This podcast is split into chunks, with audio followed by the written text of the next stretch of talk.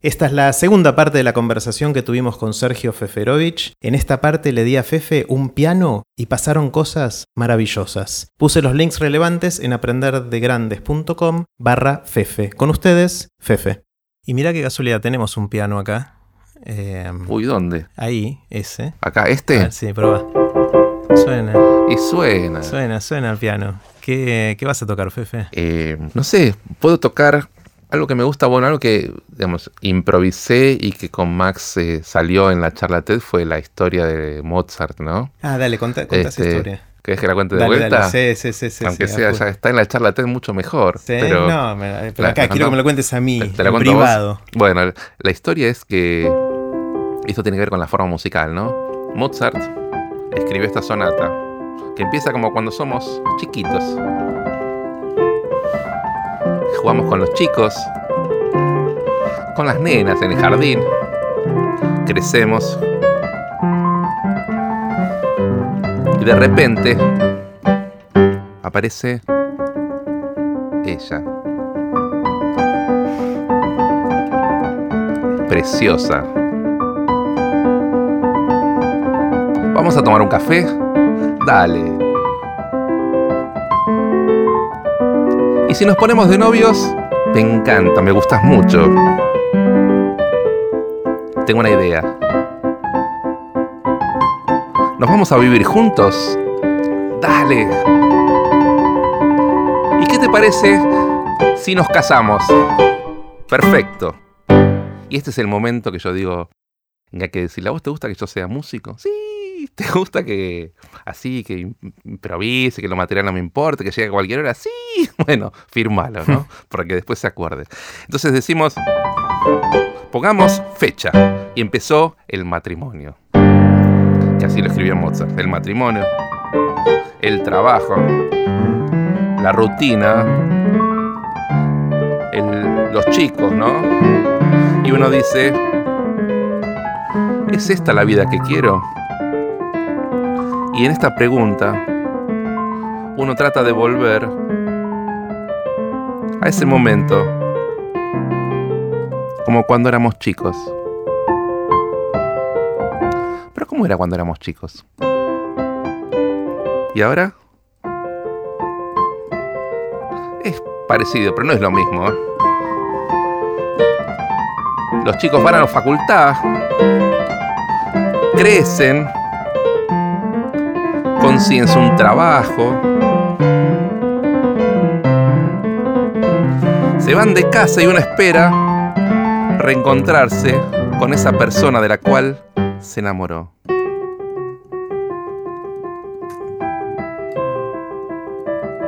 Pero ¿cómo era cuando nos enamoramos?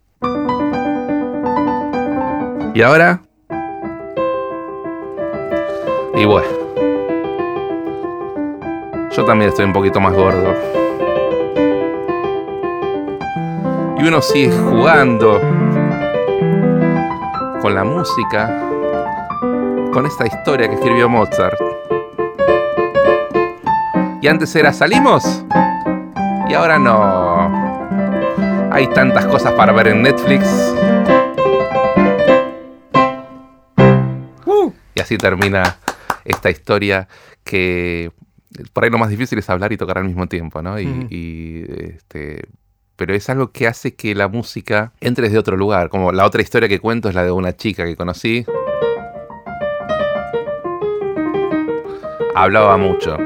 Entonces cuando ella hablaba yo la quería conquistar, entonces que tenía que escucharla. Entonces cuando ella hablaba yo le iba a decir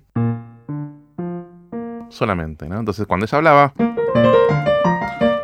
perfecto, de acuerdo. Pero si seguía así, ella iba a pensar, pero este no tiene ninguna iniciativa. Lo único que me dice, sí, sí quería. No, en algún momento yo le iba a decir. Y cuando yo le dijera eso, iba a pretender que ella me dijera que es lo mismo que yo le dije antes. Entonces... Porque en realidad el objetivo no es que uno escuche y el otro hable, sino que en algún momento yo le pueda decir,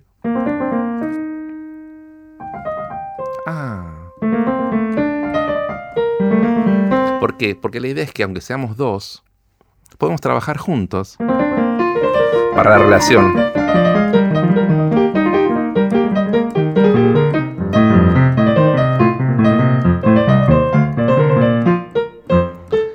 Y así, a pesar de tener ideas distintas, a pesar de escucharnos una vez y la otra, podemos juntos llegar a un final feliz.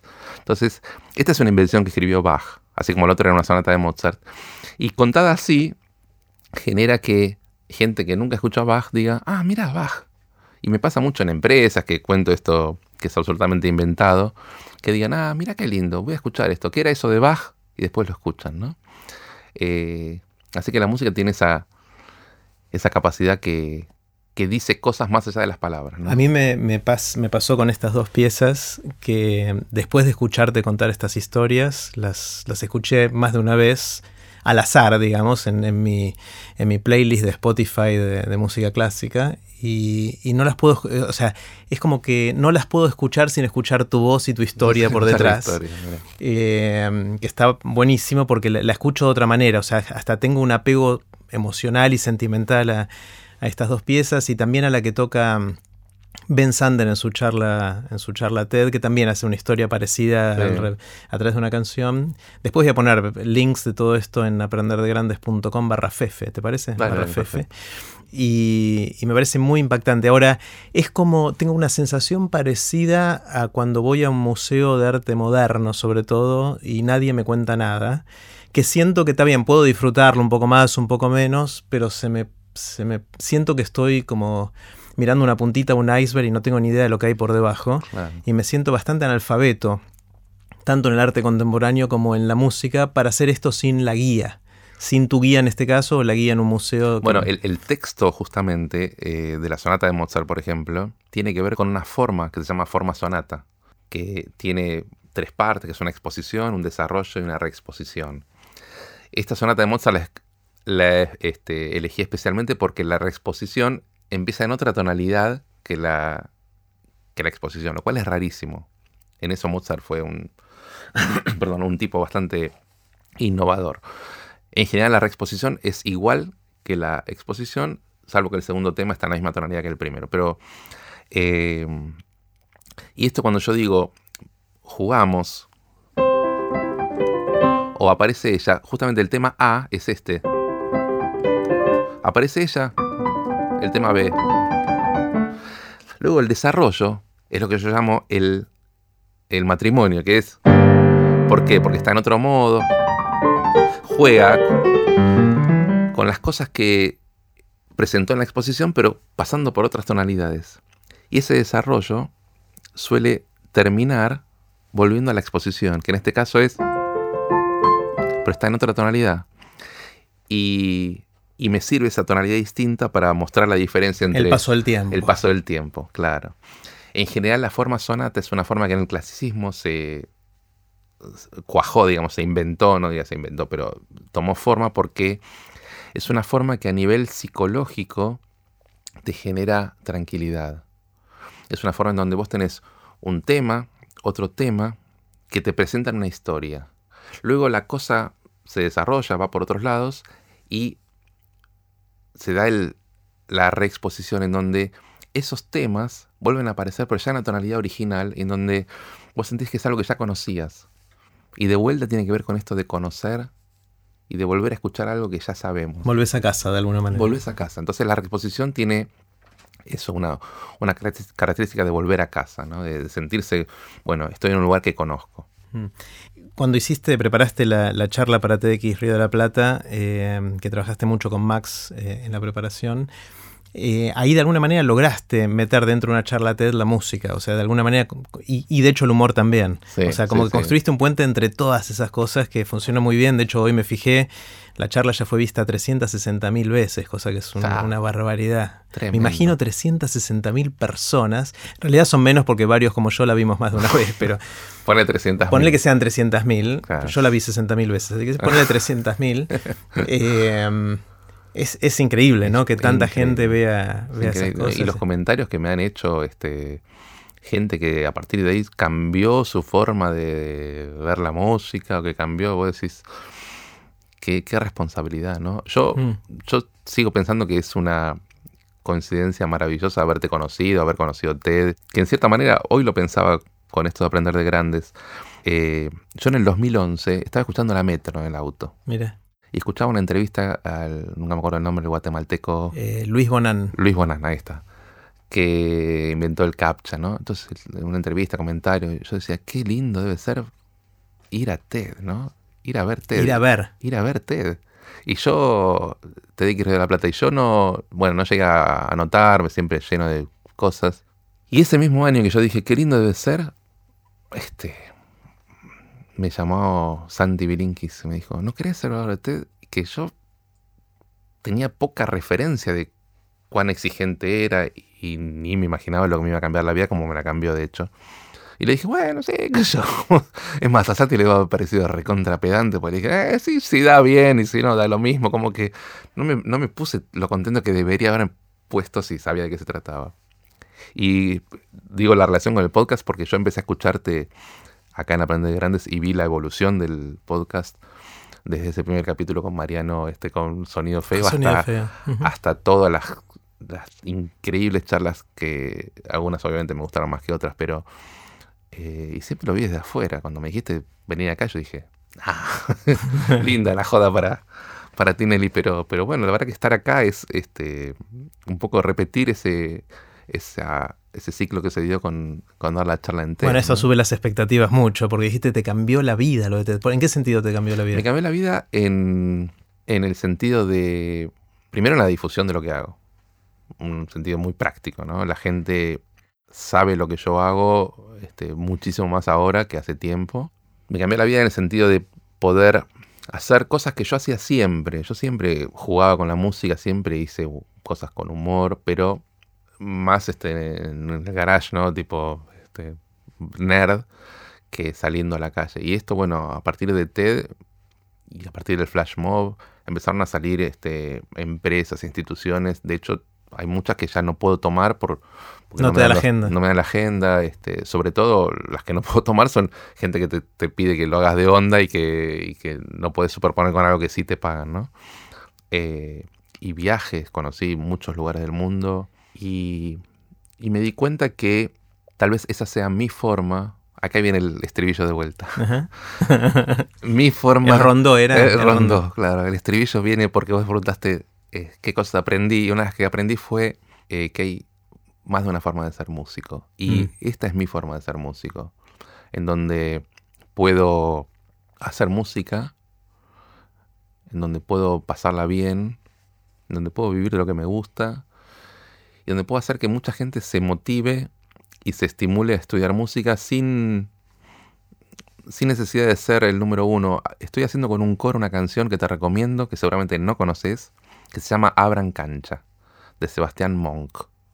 Seguramente ni Sebastián Monk ni Abran Cancha te suenan. No. Pero Abran Cancha es un manifiesto que da ganas de, de poner en práctica todo el tiempo. El texto es en honor a los que no son número uno. Dice, vivan los Coquitos, los Nito Mestre, los Leporello, los Mendieta, ¿no? Abran cancha que venimos los Don Nadie, los que estamos orgullosos de no ser. Con el coro provisorio estamos haciendo esa canción. ¿Cómo lo mató a Nito? bueno, pero la verdad que Nito Mestre, al lado de Charlie García, es el segundo. Y, y tiene un recitado en el medio que termina diciendo, esta vida es mucho más hermosa cuando no se vive para ser número uno. Y yo estoy tan de acuerdo con eso. Me parece que esta forma de ser músico usando la usando el humor, usando contenidos, usando ideas, pero no pretendiendo ser mejor que nadie ni ser número uno, simplemente haciendo un camino que sé que es bastante particular. Lo que puedo decir con cierto orgullo es que lo que yo hago no lo hace la gente. O sea, hay músicos, pianistas, miles, son todos mejores que yo. Este, gente que hace stand-up hace mucho, cosas mucho más graciosas que las que yo hago. Pero bueno, mezclar estas dos cosas, este, o estas tres, del pensar cosas eh, tratando de ser un poquito disruptivo y pensar en la música y pensar en el humor, me parece que está, está bueno como el elemento que yo encontré para disfrutar de la música. ¿Encontraste tu voz de alguna manera? Sí, sí, mi, lugar como músico en una sociedad en donde realmente hoy en día vivir de la música es muy complicado, en cualquier país y más en un país del tercer mundo como el nuestro. Así que eh, en ese sentido, en todo ese sentido, TED, eh, TEDx me, me cambió la, la vida porque me hizo tomar un camino que yo intuía, pero viste, hasta que no te lo muestran. Y hoy en día me llaman empresas, todas las que me llaman son por el video de TEDx de la Plata, para que dé la charla que di en TEDx de la Plata. O que hagas el flash mob. Antes mencionaste el flash mob, el- por si no saben todos, el- esto es algo que hicimos en el 2012, ¿fue 2013? 2013, en el evento de TX Río de la Plata que, que se hizo en la Usina del Arte en, en Buenos Aires, en el cual en uno de los intervalos eh, había música de fondo y empieza a sonar el- la pista de, de los instrumentos de la Traviata. eh, y sin que nadie esperara empieza a cantar el tenor y después viene la soprano y después de repente hay un coro de como ¿cuántas eran? 40, 80, 80 eran, eran 80. 80 personas que estaban mezcladas con el público y eso duró dos o tres minutos y la gente no lo podía creer eh, y está filmado muy bien eh, por, por Joaquín Ayambías y Fer Salem y todo un equipo que, que filmaron un, un video espectacular y ese video ya fue visto más de dos millones de veces la Dos última vez que chequeamos. Sí, Eran dos un poquito más de dos millones de veces Tremendo. y al día de hoy, cuatro años después, la gente que estuvo en persona ahí me sigue diciendo que fue una experiencia única en sus Sí. vidas. Que fueron dos o tres minutos que le abrieron una puerta a algo increíble y un recuerdo que no se lo van a olvidar jamás. ¿no? Bueno, yo, yo lo, lo que. Si el video está bueno, porque está muy bueno el video, haberlo vivido es una cosa. Yo también hasta el día de hoy es una de las cosas más fuertes que viví en mi vida, en todo sentido, como músico, como Wow. persona. Fue, fue un momento que, que también, como las cosas increíbles de la vida, pasan muchas veces por casualidad. Se nos ocurrió, ¿te acordás que dijimos sí, sí. hacerlo? Y, y no pensé que iba a quedar tan bien, ni pensé que, que la gente se iba a aprender de esa forma. Y, y cómo, cómo la edición del video logra captar esas caras, ¿no? La cara de la chica que Sí. está en la portada del video. Así que, eh, bueno, también eso, eh, muchas empresas me han llamado para replicarlo. eh, incluso muchos piden, como hace poquito me llamó una diciéndome, queremos que sea la soprano y el tenor del video. Y yo le dije, mira, el tenor está en Europa. Y la soprano ahora en fin de agosto va a ser mamá. Así que no hay no forma puede ser que sean esos. pero, pero a ese nivel de, de, de cosa específica. Y, y sí, el nivel de, de difusión, o sea, dos millones, sí, trescientas y pico de mil es Era un montón, claro. Dos Esto- millones. Y los comentarios en griego, en, en ruso. En todo el mundo, literalmente en todo el mundo. Porque esa es la gran diferencia de, con la charla TED, ¿no? La- el flash mob es realmente universal, es el brindis de la traviata, se conoce en todo el mundo. Aparte y no hay idioma, o sea... el- no hay idioma, es- claro, es, es- disfrutar de lo que suena y de la... Y de la situación de imaginarse estar ahí. Creo que el- Sí. está filmado el video de forma tal que uno ve el video y siente que, que puede haber estado ahí Mm. y qué fuerte debe haber sido para, para la gente ahí, ¿no? Cuando, cuando te invitamos en o te, te llamamos en 2011 para, para que ofrecerte o proponerte dar una charla, eh, te habíamos ido a ver a, a la vuelta al mundo en un violín. Mm. Eh, y eso fue lo que nos, nos dio ganas de decir, acá hay algo para, para explorar con este Fefe. Eh, y, y es algo que no hablamos mucho todavía de los chicos. O sea, hablaste en Honduras cuando los chicos iban a ver las, Mm. la- los ensayos, pero es algo que te metiste mucho también en tratar de hacer música y humor para la familia entera de alguna manera. Eh, y ya con un par de shows que están hace un montón de tiempo y que, que están buenísimos, ¿no? Sí, tiene muy, muy buena repercusión. De hecho, este, ganaron muchos premios. Eso me pone muy contento. También eso surgió cuando yo volví de Honduras. eh, terminé mi contrato. Yo siempre fui muy, muy tanguero, nostálgico, esas cosas. Entonces quería vivir acá y este es mi país. Y, y más allá de que viví muchos años afuera y viajé por todo el mundo, pero quería estar acá. Y cuando volví dije, ¿por qué no hacer eso acá? ¿no? Conciertos para chicos. Y volví, bueno, este, empecé a dirigir la, la orquesta de la Municipalidad de Lanús, que es la que sigo dirigiendo hasta el día de hoy, ya son casi como 20 años. Y con esa orquesta parte del, del trabajo era conciertos para adultos, pero sobre todo conciertos en zonas muy marginales, ¿no? Montechingolo, Caraza, Villa Fiorito, la zona de Maradona, donde nació Maradona, donde hace 20 años o 18 años había chicos que por ahí no tenían luz en la casa y nosotros íbamos a tocar Vivaldi. Eh, y viendo la respuesta de los chicos, que era realmente siempre muy desprejuiciada y muy maravillosa, con aplausos y caritas de asombro, siempre esos conciertos terminaban, y de hecho la Vuelta al Mundo en un violín también termina así, con un nene pasando a dirigir la orquesta. Un momento muy mágico, ¿no? Y cuando hicimos eso varios, dos o tres años, yo le dije a los músicos, si estos chicos que no tienen luz en casa, no tienen acceso a nada, disfrutan de esto, ¿por qué no probamos a hacerlo en el teatro? ¿Se copan? Y la verdad que te diría que de 20 músicos de la orquesta, 15 se entusiasmaron con la idea y empezamos a hacer funciones en el teatro. Primero en un auditorio chiquitito, después en el Teatro de la Comedia y, ahora hace poco hicimos funciones en el Lift. Y cada vez con más gente, con este, premios de... Digamos, hay una organización que se llama Jeunesse Musical Internacional que es que promueve propuestas musicales para chicos y recibe todos los años nominaciones de todo el mundo. Y en el 2010 yo dije, bueno, voy a mandar la vuelta al mundo nominado. Total, estaba filmada, la subtitulamos en inglés, la mandamos.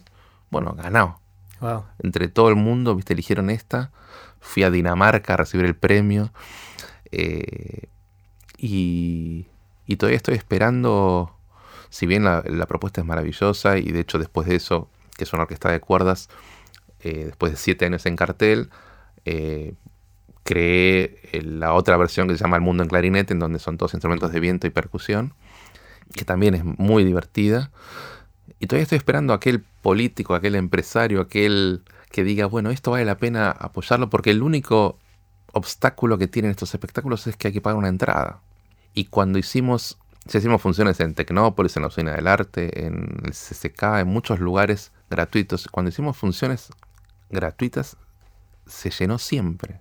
Entonces, evidentemente hay una necesidad y tiene también que ver con una ideología que es que si no generamos nuevos públicos, el concierto como institución se muere. Mm. El ir a ver una orquesta, porque uno se engaña diciendo, ah, viene, ahora está Barenboim, Marta Argerich, llegan el Teatro Colón. Claro, pero llegan el Teatro Colón, pero no hay un sustento para que crezcan nuevos Barenboim o nuevos Marta Argerich. O sea, los músicos necesitan estar en un un ámbito en donde se los estimule con público, con conciertos, con orquestas.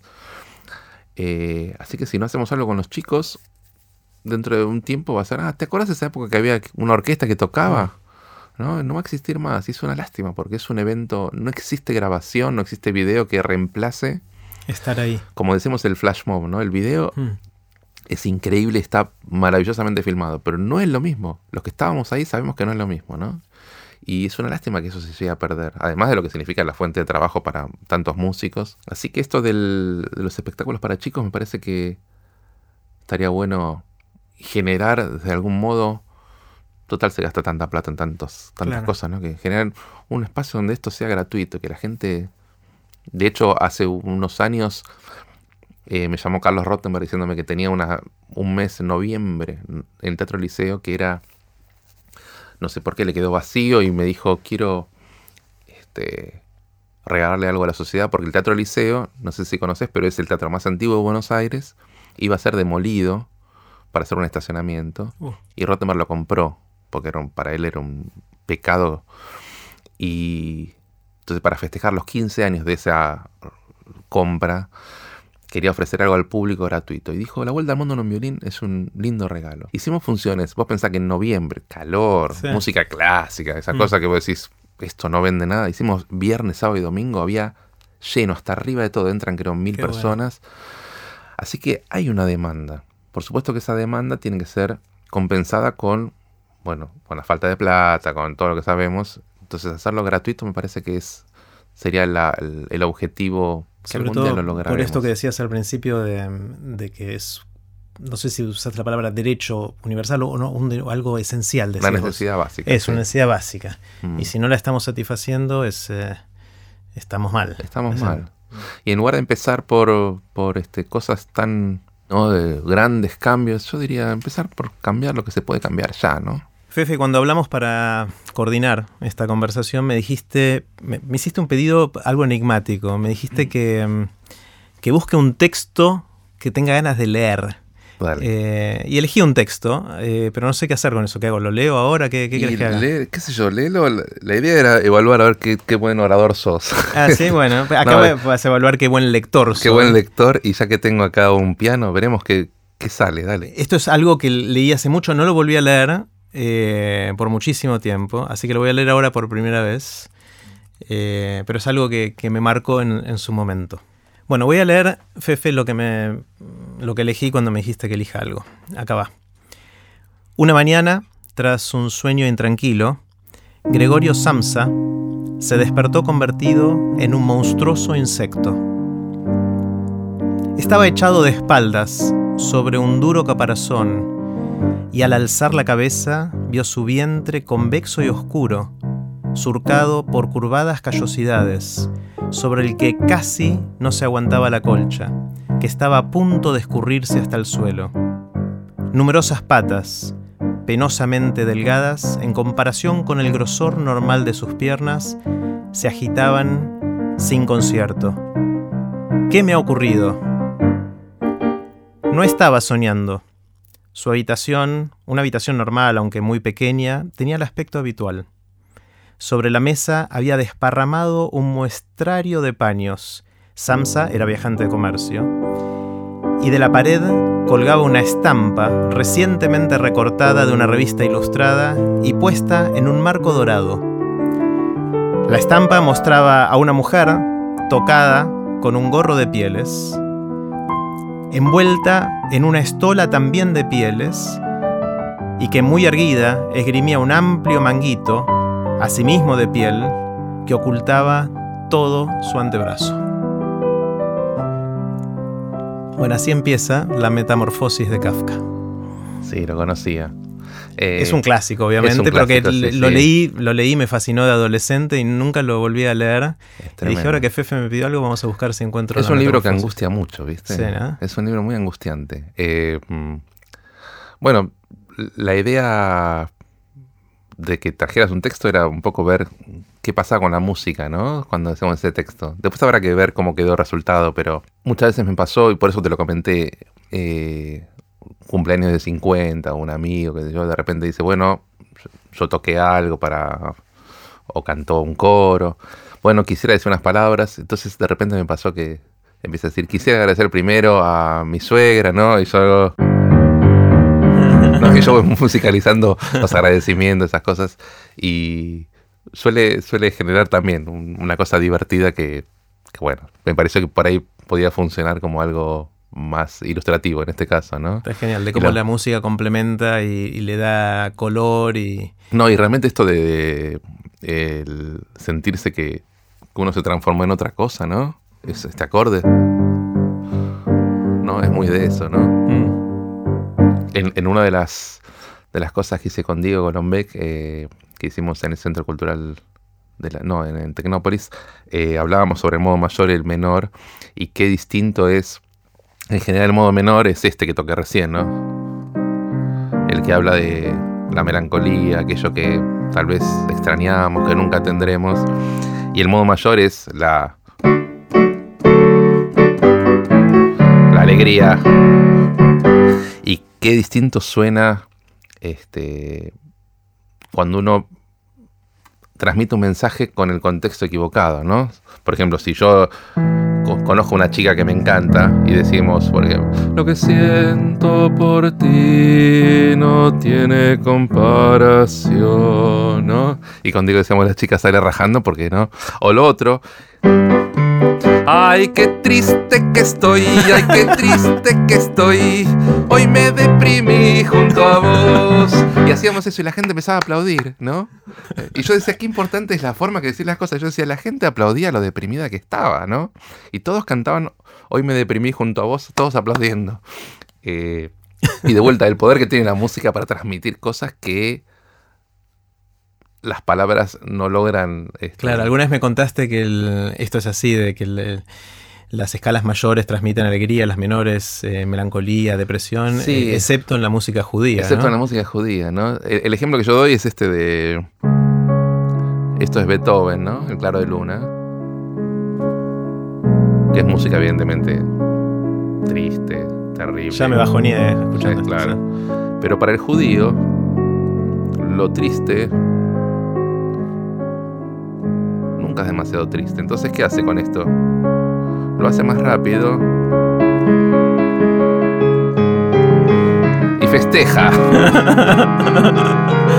o sea, el pueblo judío es muy raro porque con lo triste, yo cuento dos, eh, dos chistes que tienen que ver con eso. Uno es el de, el de Samuel y Abraham que dice, ¿y Samuel por qué esa cara? Eh, Los negocios, no, los negocios bien.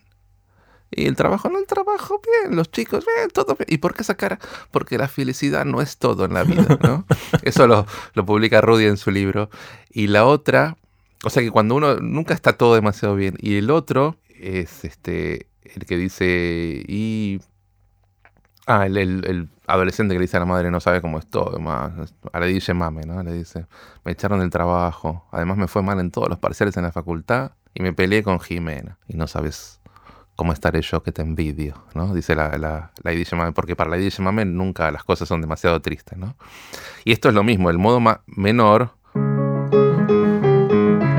y el, el modo mayor, lo que debería ser una cosa este, alegre, los judíos cantan Uf, Gozal, una canción absurdamente triste que dice Vuela, pichón, vuela, andate de mi nido, ¿no? La que se hizo cuando asesinaron a Itzhak Rabin.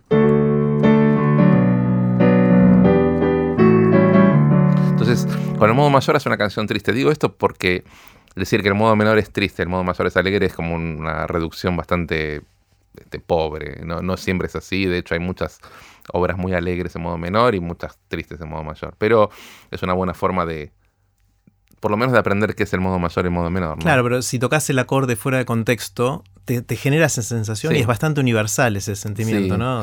Y tiene que ver con la física, tiene que ver con la acústica, porque eso científico, o sea, el acorde mayor, no es que un tipo dijo, bueno, el acorde mayor va a ser así. No, el acorde mayor en realidad está formado por tres notas que son los armónicos más cercanos a la nota fundamental. Esto es muy técnico, pero, pero básicamente cuando uno toca un sonido en el piano o en cualquier instrumento, no suena un sonido solo, suena un espectro, un conjunto de sonidos. Bueno, ese conjunto de sonidos está formado justamente por las notas que forman el acorde mayor. El acorde menor también incluye notas de los armónicos, pero son armónicos mucho más lejanos. Entonces, por eso genera una cosa más... Resuena distinto. Resuena distinto, sí. Mm. Hay otra cosa que quiero contarte, Fefe, y es que cuando empecé este podcast hace ya un año y medio, me propuse aprender cosas durante toda la vida. Y una de las cosas que siempre quise aprender, como seguramente habrás escuchado en ese episodio del podcast, es, es a tocar algo en el piano. Yo el, el, piano te veo tocar y me produce una envidia no del todo sana, te voy a decir. Em, porque, porque intenté de muy chiquito, a los 8 o 9 años, durante un año tomé clases, eh, pero la verdad que no pude avanzar nada y, dejé, pero siempre me... Había una canción que, me fascinó en la adolescencia, que era una canción de Génesis, que la, expliqué bastante y la conté acá en, el podcast, que es eh, Firth of Fifth, que se tradujo por el fiordo de quinto, o de los quintos. Eh, y, es una canción que, empieza con una introducción de un minuto en, más o menos en, piano y que siempre quise aprender a hacerlo. De hecho, ahora me compré un, piano eléctrico y estoy empezando a aprender del minuto y medio, más o menos tengo los primeros 16 segundos, pero que esos 16 segundos a mí me llevan dos minutos a hacerlo, con lo cual estoy, me, falta mucho. La gente dijo, sí, vas a poder, vas a poder. Otros me dijeron, che, pero elegiste una pieza bastante compleja y la verdad es que sí. Eh, me está costando un montón, aunque voy avanzando. Pero una de las cosas que a mí siempre me fascinó y nunca entendí muy bien es cómo ustedes, los que saben algo de música, pueden leer música que no conocen y tocarla. Así que lo que hice Fefe es traerte la partitura de ah, esto. Qué lindo, eh, sí. Eh, acá, acá estas son tres hojitas de, los primeros, del primer minuto eh, ¿Vos te animás a, tocarlo? Es, una canción que te, pregunté y me dijiste que no la conocías. La verdad que no la conozco. Eh, puedo mentir si querés, pero esto va a salir nomás después a chicanear ni difamar con esta grabación. ¿no? no, no, totalmente no, pero quiero, quiero ver lo que es posible hacer leyendo esto. Ahora, yo leí recién la introducción de, de, la metamorfosis de Kafka, que no la había leído hace un montón, y la pude leer más o menos de corrido. Me trabé un par de veces, pero pero la leí más o menos de corrido. Para mí es imposible que alguien pueda hacer eso con la música, por eso quiero ver, quiero que me demuestres que, estoy eh, errado. No, te debo decir que, yo aprendí a leer música antes que a leer texto. Sí, sí, yo leía eh, con Pablo Coan, que fue mi primer profesor de flauta dulce, leía notas y le decía, ¿y ahí qué dice? Y decía por él alegro. ¿En serio? leía, notas, sí. Y, él, jugaba mucho con. Tocaba una. Con la, él tenía su flauta, yo la mía, y él tocaba una nota y yo tenía que repetir. Y creo que él fue uno de los responsables que, de generar el oído absoluto, esta cosa de que una nota. Pero no decía la o la. Él decía, mira, yo voy a decir una palabra y vos repetir. Él tocaba mamá. Entonces yo decía mamá y tocaba las mismas dos notas. Y inconscientemente fui ya el ese todo. Así que para mí, no te digo que es fácil, esto es bastante complejo, pero si quieres miento un poco. Dale, intenta, no importa, vamos a...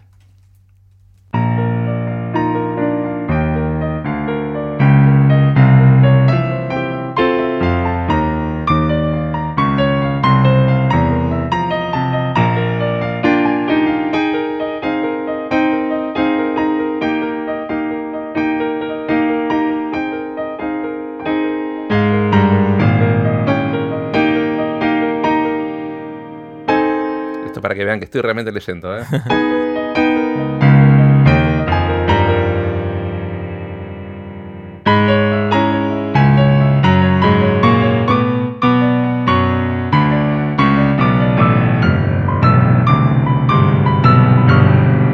Bueno, etcétera. ¿Querés que siga? Seguí un poquito más, Sí. dale, seguí un poquito más.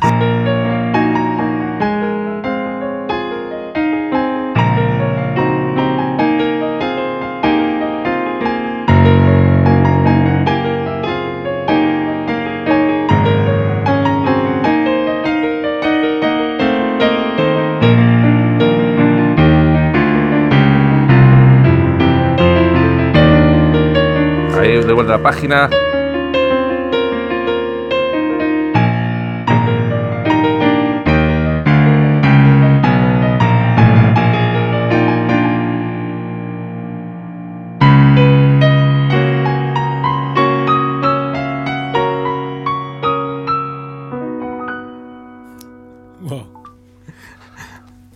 Es- la verdad que es, es una partitura bastante compleja, eh, te voy a decir, porque tiene muchos cambios de clave, una cosa Eh, rara. Yo te decía que mi envidia no es sana, ahora pasó a, Hacer a- odio. a hacer sí, odio, odio total. No, mira, yo total. te traje esto para que A veas. ver qué Mirá. es, ¿qué es eso? Estos son obras de Bach, por ejemplo, ¿no? que no conozco. A ver, tocate una obra de Bach que no conoces. Esto digo para que. Es, eh, ahora les descuento a todos que acá hay un libraco de enfrente mío de no sé, tiene 200 páginas. ¿Cuántas ¿Querés- tiene? Sí, 300 páginas. 300 ¿Querés páginas. elegir Bueno, no importa, no? elegí, quiero en la página 215 que abras. 215. Ah, Sí. viene en serio esto, ¿eh? Sí, 215. 215. Acá está, ¿ves? Sí, 215, doy fe que abrió en la 215 y a ver qué sale de acá. sale.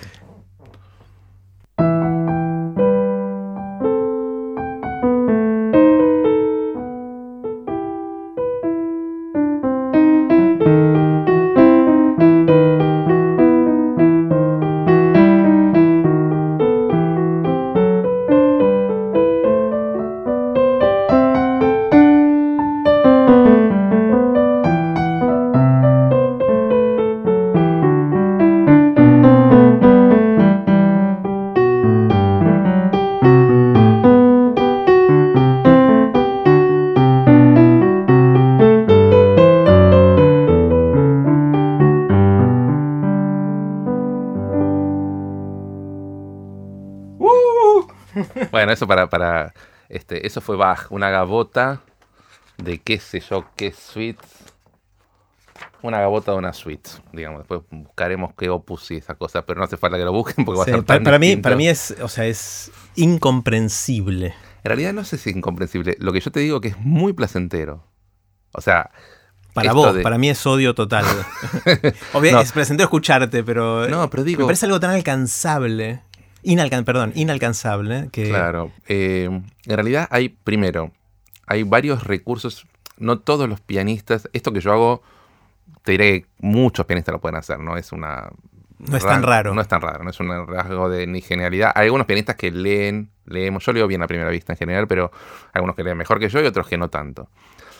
Pero también hay técnicas de lectura que son, cuando vos lees la partitura, primero, no sé si te fijaste, yo no, no miro el teclado. No. Porque si no. Es o más, sea, tenés puesta la partitura a un costado. costado, o sea, sí, ni siquiera la tenés un- enfrente tuyo. un es raro por, por cómo quedó el Este, atril puesto acá. que, eh, porque eso sería una pérdida de tiempo. No puedes mirar el teclado porque No, tenés que, claro, no podés. tenés que estar con la información. Y por otra parte, vas desarrollando, cuando lees a primera vista, la capacidad de ir viendo lo que viene.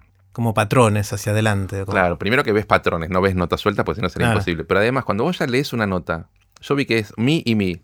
Ya la información la pasé al- a la mano y ya la mano sigue tocando sola. Y mientras toca sola, Seguís leyendo. yo sigo.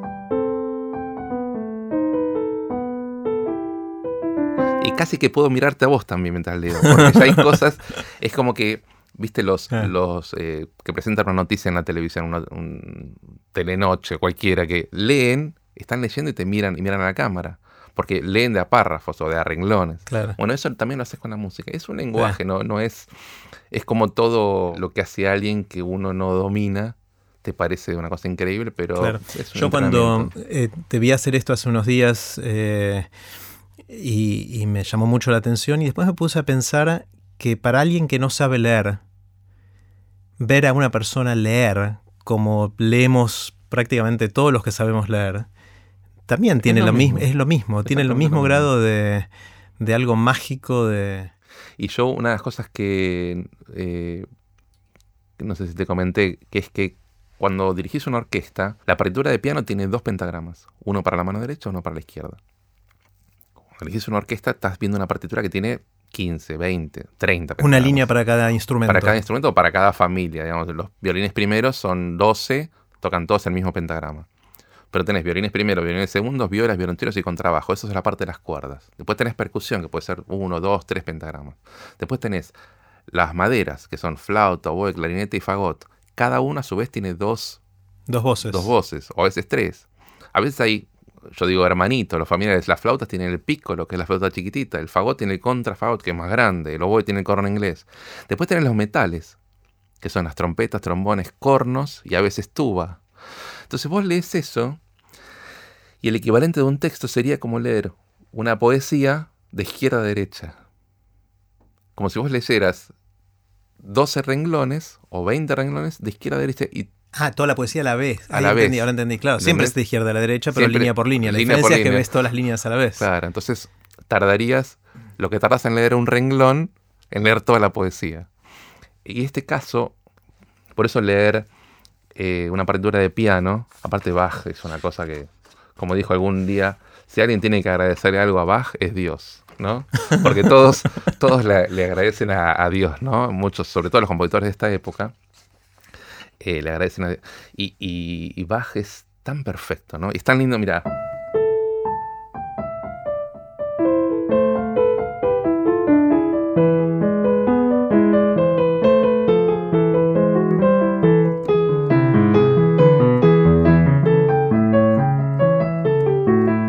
que es lógico, ¿viste? Tampoco la conocía, pero lo estoy tocando porque es lógico tocarlo. Y lo que es interesante, eh, no sé si tiene mucho que ver con esto, pero lo que me gusta mucho de la música es que uno la asocia siempre con esta cosa solemne, seria, pero cada compositor era una persona. Y descubrir las cosas, las pequeñas inmundicias o pequeñas virtudes de, un- de una persona humana en la música. Hay una anécdota de un de Haydn. Haydn era un compositor clásico, contemporáneo de Mozart. Es uno de los pocos casos donde dos músicos geniales se auto elogiaban. Siempre había mucha, pero ellos dos se reconocían. Y Haydn tocaba para un duque, el duque de Esterházy, ¿no? Que le bancaba, le ponía. Y hay una serie de muchos tríos, 200 tríos para piano, violín y baritón. El baritón es como un cello largo, pero que tiene cuerdas como guitarra, como un casillero, un instrumento medio de la época, ¿no? Si vos ves un trío, cualquiera de esos 200 y pico, el piano toca. El violín toca. El barito tocan. Y uno se pregunta, ¿por qué ¿Para quién los hizo? el duque Esterházy tocaba el baritón? Claro. Entonces se encontraban a tocar los tríos y el duque tocaba, pero él ponía la plata. Claro. Entonces tocaba dos notas y los otros se mataban, ¿no? Con cosas muy virtuosas. Imagino tocando el duque como parte de ese trío para toda la, la corte, ¿no? Luciéndose tocando dos notitas, El ¿no? poder de la guita. Y esas son las cosas eh, humanas. O, o Beethoven compuso cinco conciertos para piano. Pero eh, el quinto concierto del emperador lo compuso, ponele, 25 años antes de morirse.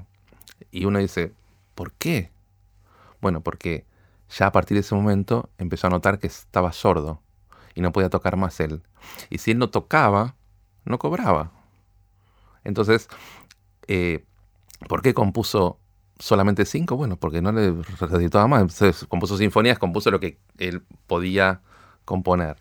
Por las sinfonías sí le pagaban después. Claro, claro. Pero eh, componer un concierto para piano no tenía mucho sentido porque iba a tocar otro.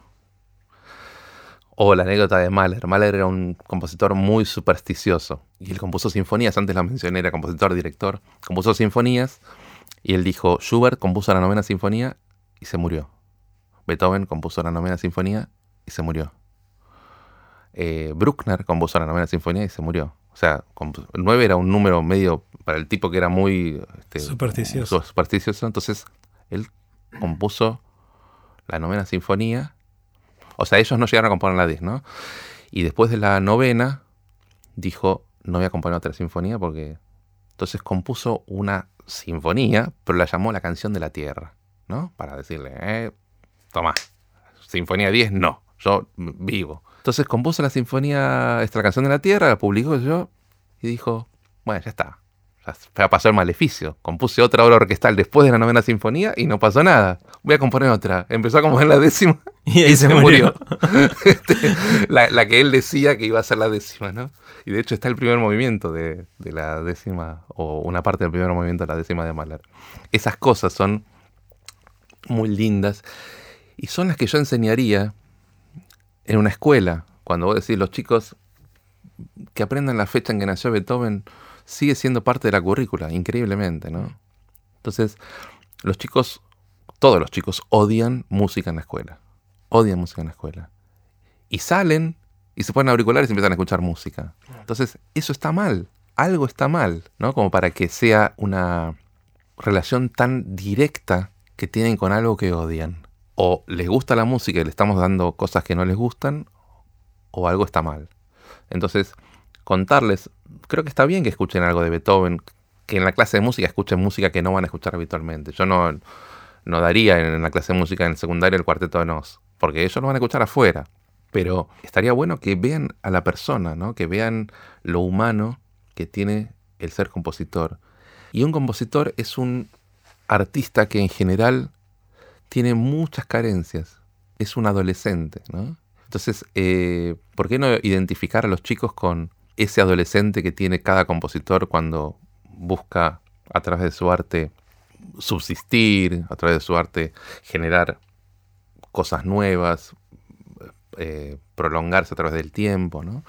Así que ese, ese, es un debate que me parece que nos debemos los que somos músicos. Genial. Y los que enseñan música en la escuela no tienen ni siquiera esta conversación. No, no, no la tienen porque, y también es otro de los problemas, cuando vemos los países escandinavos que tienen estándares tan altos, ahí ser docente es complicado. O sea, llegar a ser docente es como acá dirigir una, una empresa más o menos. Mm. Entonces, los mejores músicos, que tienen gran formación pedagógica, son los que enseñan. Acá la diferencia es que nadie quiere enseñar en una escuela, porque es, son salarios paupérrimos, este, hay un desorden en general, los chicos no quieren estar en la escuela. Entonces, ser docente de música en la escuela es como el rango más bajo de un músico.